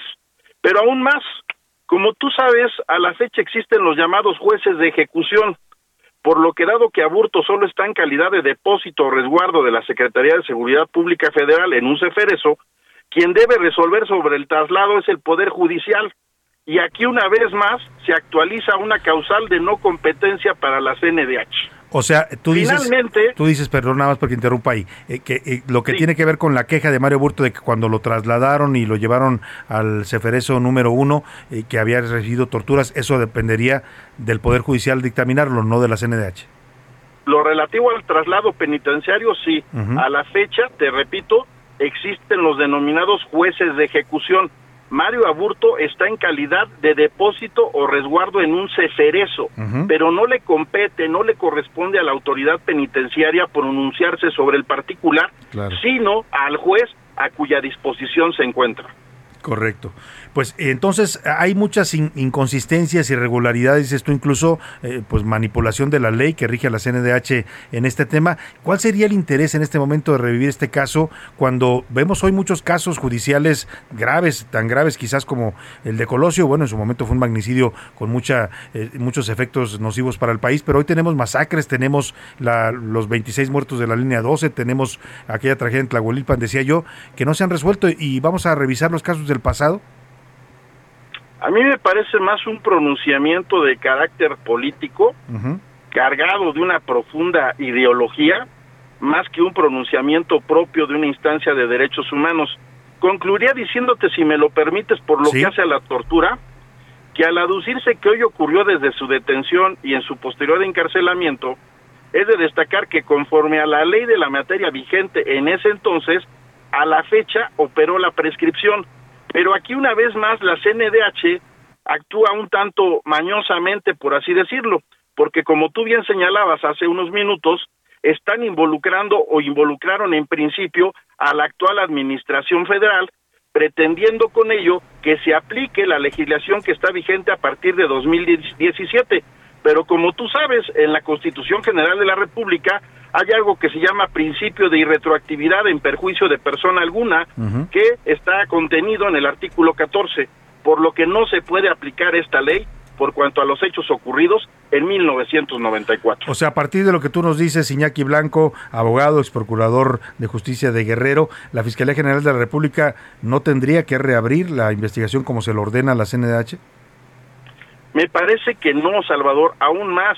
eh, no omito decirte que por lo que hace a la plena responsabilidad de aburto en los hechos, tal como lo advirtieron distintas instancias del Poder Judicial, destacan varios medios de prueba, entre ellos la fe ministerial del video del evento. Hay múltiples testimonios de personas que estuvieron en el lugar e intervinieron en su detención y puesta a disposición, y también hay diversos, diversos dictámenes periciales entre otros el de posición víctima-victimario y el de antropología física de la mano del sujeto que empuña la pistola, con que se privó de la vida al licenciado Colosio, la cual guarda estricta correspondencia, Salvador, con la del sujeto asegurado en Lomas Trabuirinas, el que fue posteriormente ingresado al Ceferez 1 en Almoloya y el que hoy se encuentra en Guanajuato. Los elementos, los datos de prueba son contundentes. O sea, no hay duda de la autoría material, pues, por lo menos de este asesinato, como para reabrir una investigación, como dice la CNDH. Pero bueno, pues estaremos... No existe, y te repito, por cuanto hace a los hechos de tortura, operó la prescripción. Pues ahí está la opinión de un jurista, abogado en estos temas, Iñaki Blanco, es procurador de justicia de Guerrero. Te agradezco mucho, Iñaki, este punto de vista. Siempre a tus órdenes. Que tengas buena tarde. Un abrazo. Igualmente. Vámonos a la pausa con música. Se llama la canción Silento. Silento. Eh, watch me eh, whip. Watch me nae nae. Dice, veme a hacer el baile del látigo, básicamente. Lo dejo con este. Now watch me nae nae. Okay. Now watch me whip, whip. Watch me. Why do Now watch me whip. Kill it. Watch me nae nae. Okay. Now watch me whip, whip. Watch me nae nae.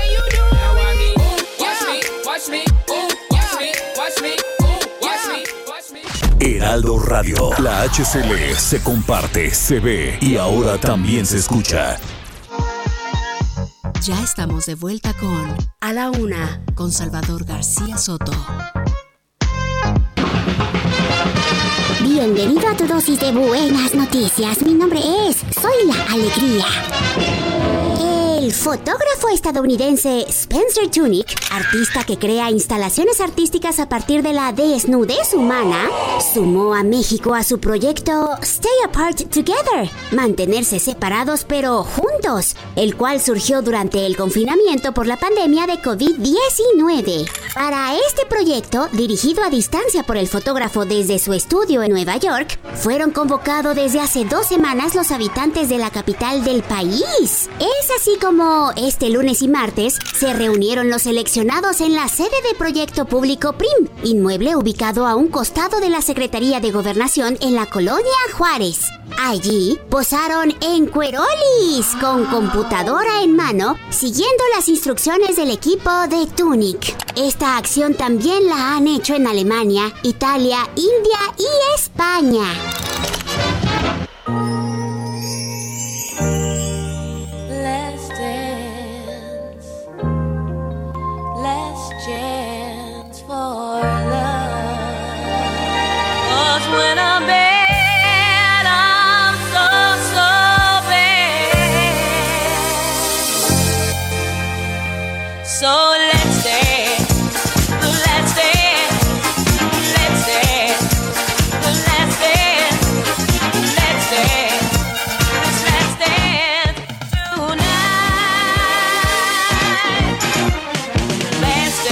Es la reina de la música disco, así se le conoció en vida y ahora también lamentablemente falleció la señora Donna Summer con esta gran canción que se llama Last Dance, el último baile, canción de 1978 de la reina de la música disco. Habla sobre el último baile como la última oportunidad para el amor. Súbale un poco. la-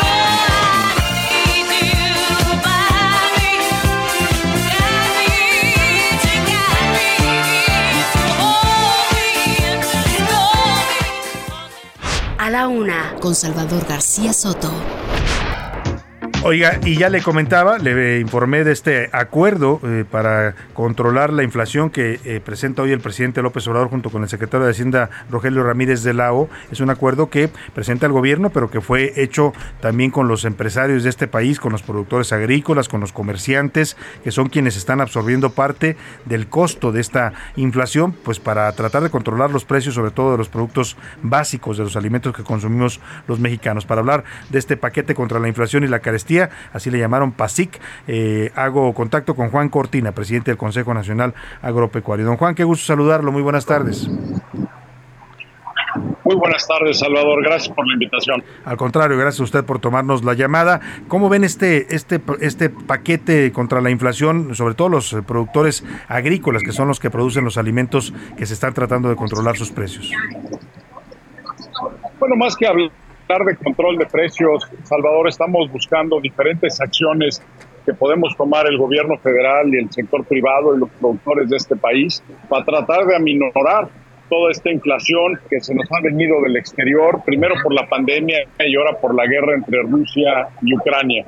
Y yo empezaría por comentarte que creo que se tiene un diagnóstico adecuado en cuanto a qué son las medidas que realmente se pueden tomar en el corto plazo que pueden aliviar algo de esta problemática tan grave por la cual está trabajando México sin tener ninguna culpa por el tema, es una cosa externa y lo dijo hoy el presidente, pero además creo que son medidas que van a ayudar a, precisamente a paliar algo el aumento de los precios, especialmente para la gente con el más escasos recursos de nuestro país.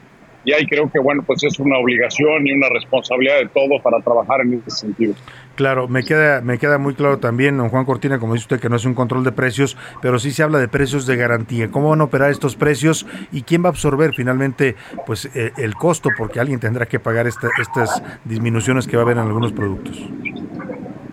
Bueno, hay ciertas medidas que está tomando el gobierno. Obviamente ya conocemos el tema del subsidio a las gasolinas que se está dando el día de hoy. Eso ayuda. Por otro lado, va a haber empresas que ciertos productos que están en esta canasta básica que se definió de 24 productos, que las empresas van a ayudar en los próximos meses para que no tengan incrementos importantes esta lista. Y en fin, todos vamos a estar apoyando y haciendo de nuestra parte para que precisamente la afectación sea lo menos posible. Hablamos de precios, don Juan Cortina, que ya no van a subir, que se van a, contener o también van a disminuir en algún porcentaje de su precio actual.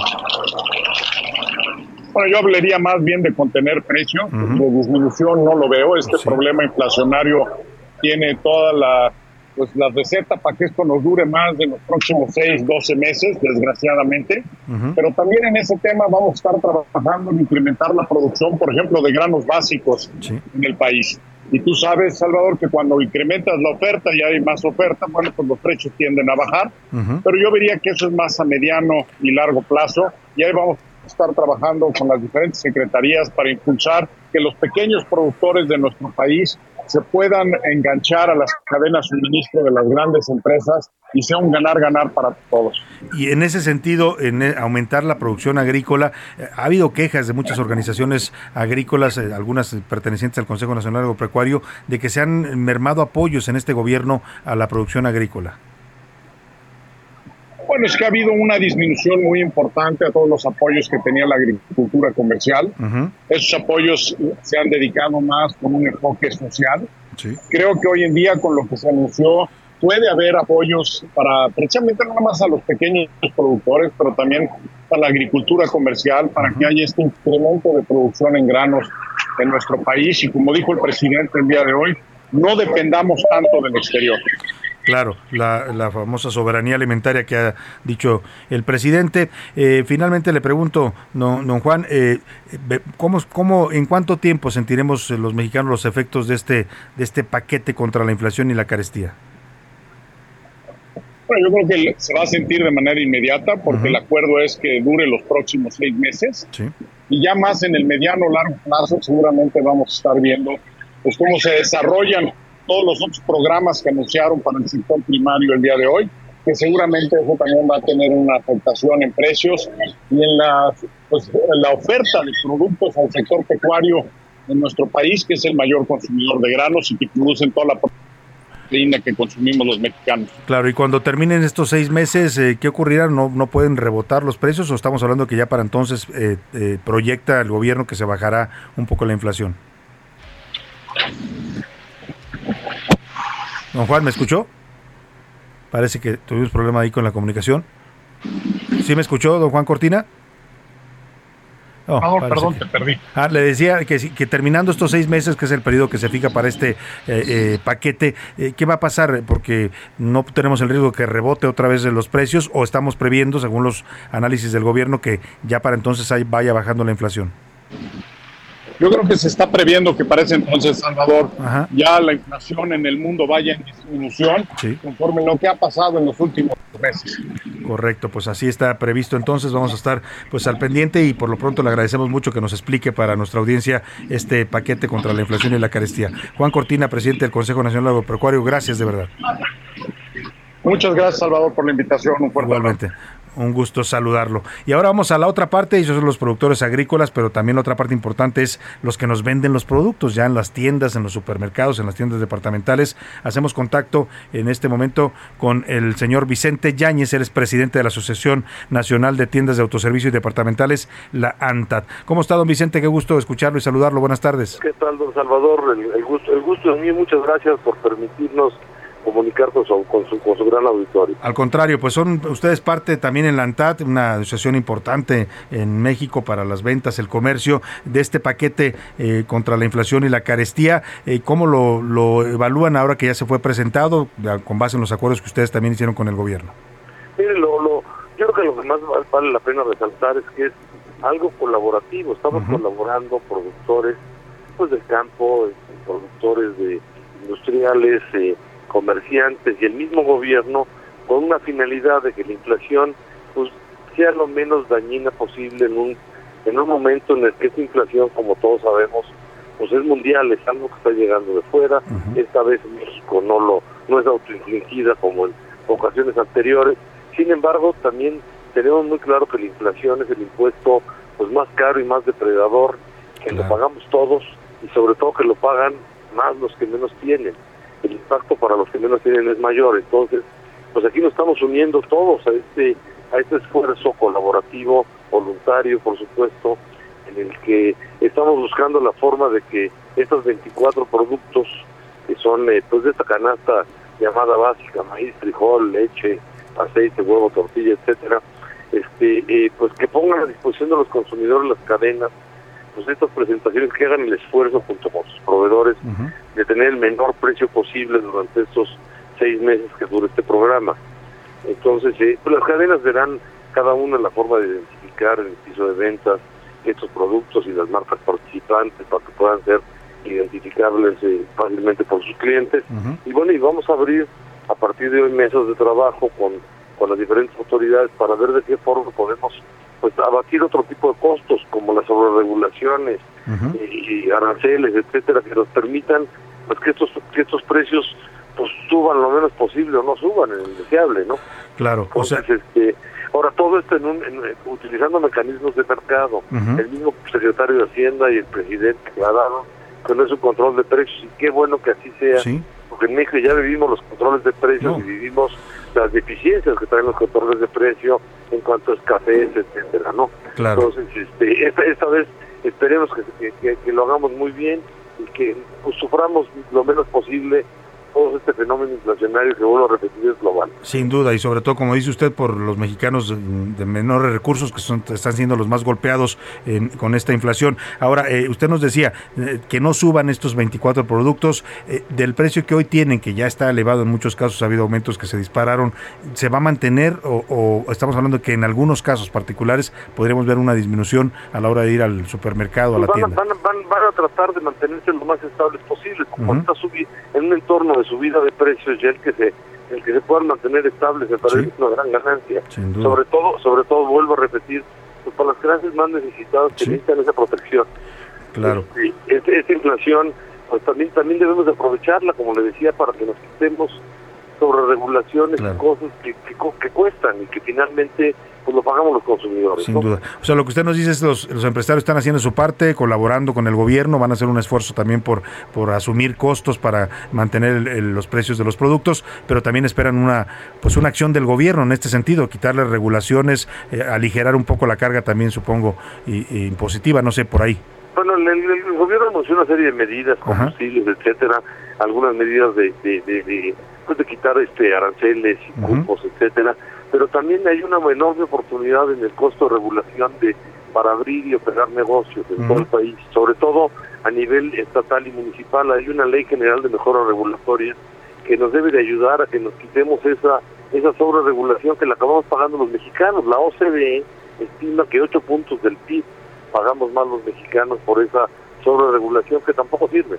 Claro. Entonces, es un buen momento para, para quitarnos esas este, ineficiencias y, y, bueno, no trasladárselas al consumidor, ¿no? En el caso de la ANTAD, que es eh, con mucho la, la asociación más grande de tiendas departamentales y de autoservicio en el país, vamos a ver reflejado este acuerdo ya de inmediato en sus en sus tiendas, en sus Sí, bueno, afiliados. va a llevar, va a llevar unos días implementarlo, pero Ujú. el esfuerzo es hacerlo lo más pronto posible, ya de inmediato, por supuesto. pues va a ser sin duda algo positivo para la economía de muchas familias mexicanas y se lo agradecemos, don Vicente Yáñez, que nos no, no, explique hay que esta situación. agradecérnoslos todos y sobre todo, sobre todo hay que reconocer que nos podemos poner de acuerdo Sí. con el gobierno, los empresarios, etcétera, para un bien, un bien común de los mexicanos. Eso es, eso es lo más importante, como dice usted, con el diálogo y la negociación se pueden lograr muchas cosas, con la imposición, pues las cosas simplemente no caminan. Le agradezco es, mucho.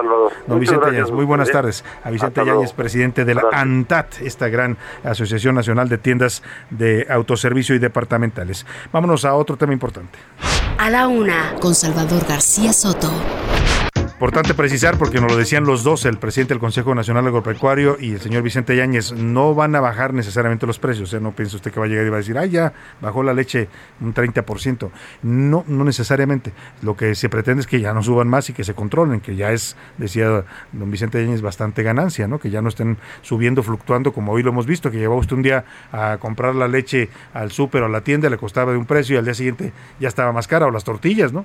O el huevo, o, o el pan, o bueno, todos tantos alimentos básicos que se nos estaban yendo por las nubes. Lo que se trata es controlar, y bueno, no controlar, no les gusta esa palabra porque se refiere a control de precios, pero sí contener los aumentos, que ya no suban y que los mexicanos podamos pues recuperar un poco del poder adquisitivo que hemos perdido en estos últimos meses por este fenómeno inflacionario internacional. Vámonos rápidamente a este tema, qué historia de verdad estas son de esas historias que pues se siente incluso feo platicárselas porque pues uno no, no puede entender, no sé si usted entienda qué puede pasar por la mente de una madre que de pronto decide asesinar a sus propios hijos. Entiende, se entiende que hay necesidad, se entiende que tal vez estaba sola, que la abandonaron el padre irresponsable, lo que usted quiera, pero la decisión es bastante fuerte.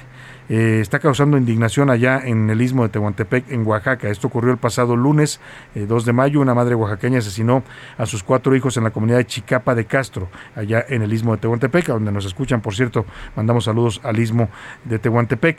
Eh, después de matarlos, se quiso suicidar. Lamentablemente ella no lo logró fue detenida y hoy está, eh, tiene que enfrentar estos cargos ante la justicia. Se habló en un principio de que había envenenado a sus hijos, que les había dado una sustancia para quitarles la vida, pero hace unos minutos la Fiscalía de Justicia de Oaxaca confirmó que no fue envenenamiento, sino que los apuñaló. Mientras tanto, en el municipio de Chicapa de Castro se decretaron tres días de luto y bueno, la gente está indignada por este caso y piden justicia para estos niños inocentes. Eh, te saludo con gusto allá en Oaxaca, en el istmo. Eh, Karina García, platícanos qué es lo que está pasando con esta historia desgarradora. Buenas tardes.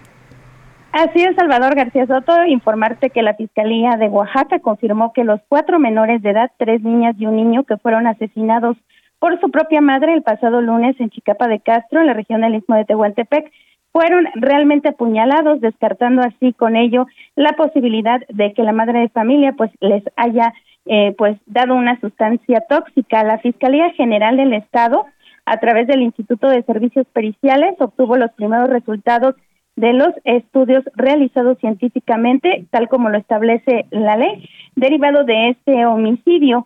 En este sentido, pues la autoridad informó que realmente los niños fueron apuñalados por un arma blanca, esto de acuerdo a los primeros reportes que eh, realiza la Fiscalía General del Estado. Y como tú ya lo has dicho, las autoridades han decretado luto en este municipio, eh, cancelándose así cualquier tipo de evento, tanto social, cultural, incluso en algunos, en algunos puntos religiosos.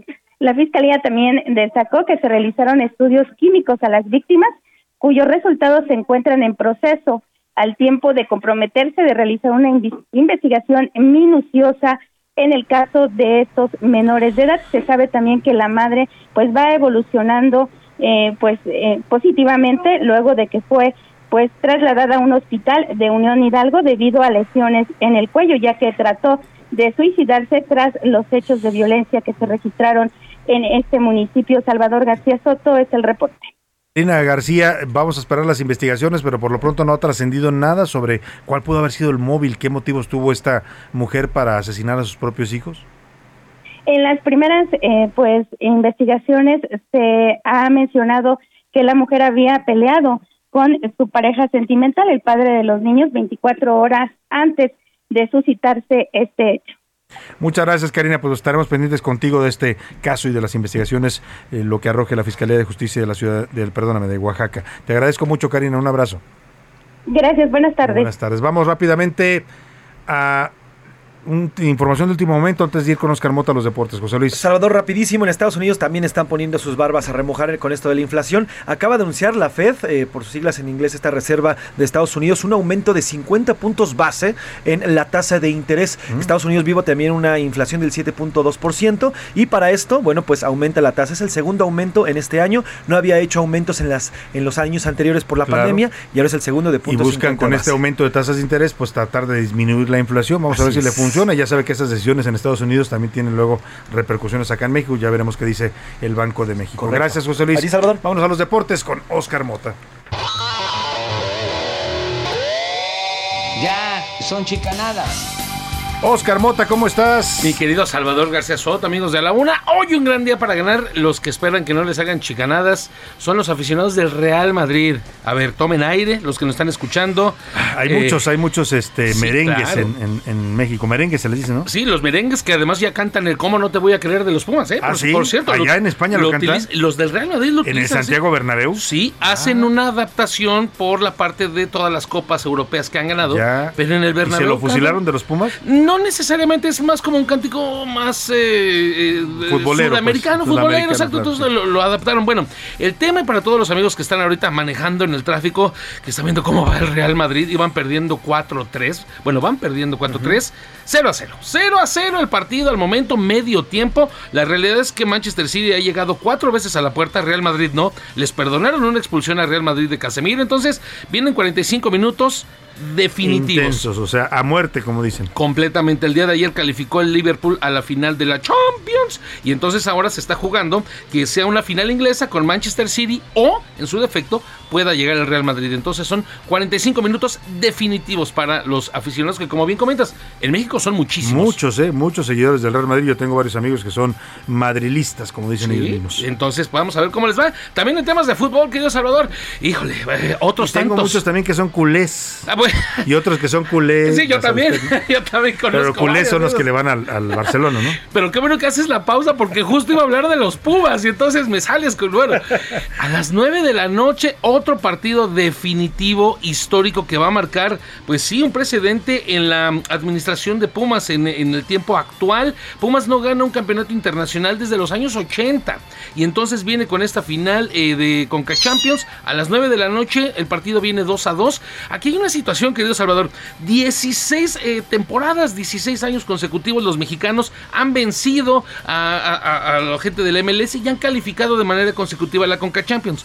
Solamente uno en el 2005 ¿Quién? lo erró. Cruz Azul. No, Pumas. Ah. En el 2005, en el 2005 Pumas perdió contra Saprissa y entonces Saprissa fue a la- al Mundial, Al- de, al clubes, Mundial de Clubes, Y a partir de ahí ningún mexicano lo ha vuelto a hacer. Híjole. Creo que es presión, ¿eh? ¿Van a quitar la maldición los Pumas? Dios de mi vida, pues ojalá. Hay un detalle. El clima de Seattle influye porque es una ciudad Sí. fría, ¿no? Sí. Vamos a ver cómo le sienta a los Pumas. Y hay un detalle que también me llama la atención y que me preocupa un poco, que en Seattle juegan con cancha en pasto sintético. En. México los equipos no están acostumbrados a ellos. no Solamente Tijuana tiene por ahí un pasto este sintético, medio híbrido y demás, pero pues aquí en México no hay. Entonces eso podría pesar. Por último, un mensaje muy importante a los aficionados de la NFL. Tienen que escuchar esto.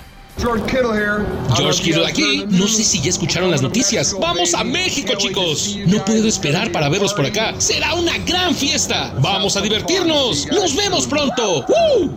Se confirma 21 de noviembre los 49 de San Francisco, que también tienen muchísima afición aquí, contra los Cardenales de Arizona, partido de la NFL en el Estadio Azteca, por primera vez después de dos años, por pandemia no Sí, se había jugado. Se, tuvo que posponer. Bueno, pero para todos los fanáticos y seguidores del fútbol americano va a haber partido aquí en el Azteca. Gracias, Oscar Hoy un gran día para ganar. Rápidamente vamos contigo, José Luis. ¿Qué está pasando? Un comunicado de la Casa Blanca, Salvador, el secretario de Estado, el secretario Blinken, dio positivo a COVID-19. Ayer sostuvo reuniones con Ayer estuvo con Marcelo Ebrard Así es. y con el embajador Esteban Moctezuma, que Así es, acabamos de el- hablar con él. Exactamente, en el comunicado dice que está totalmente vacunado, sin embargo, hoy ya dio positivo. Pues, y a COVID. Marcelo va a viajar con el presidente Va mañana viajar el presidente. a, a Guatemala. Uf, qué situaciones. Tendrá que hacerse la prueba el canciller y también el embajador Esteban Moctezuma. Vámonos con Priscila Reyes y el entretenimiento.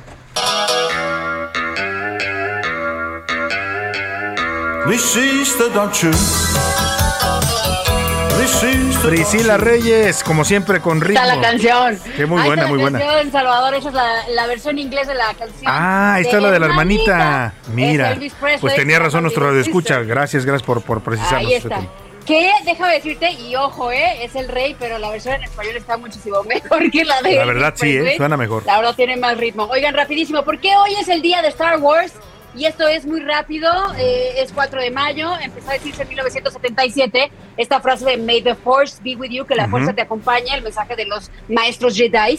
Y en 1979, cuando Margaret Thatcher se convierte ya en la primera primera ministra del Reino Unido, le hacen una publicación felicitándola y usan este juego de palabras de May the Force be with you en lugar de ponerle Force, era un 4 de mayo, le ponen Fourth, que quiere decir cuarto Ah, en inglés. sí, y entonces esa publicación hizo que a partir de entonces se deseara cada 4 de mayo, ahora sí, pues a toda la gente May the Fourth be with you para recordar a esta espectacular saga de George Lucas. ¿Y saben cómo se está celebrando? ¿Cómo? Con un espectacular tráiler, Salvador, que viene a decirnos que ahí viene la serie de, de, mm, Obi. de Obi-Wan Kenobi. El 27 de mayo se estrena en Disney Plus. Sale Ewan McGregor, repite, pero ¿qué crees? Que, que hay una escena donde se ve Darth Vader y eso va a estar bueno.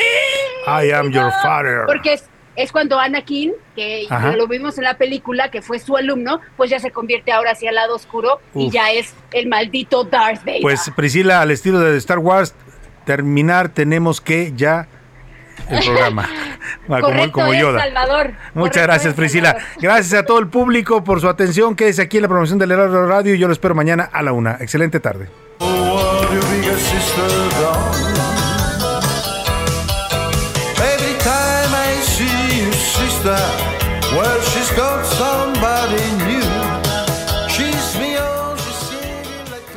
Heraldo Radio. La HCL se comparte, se ve y ahora también se escucha.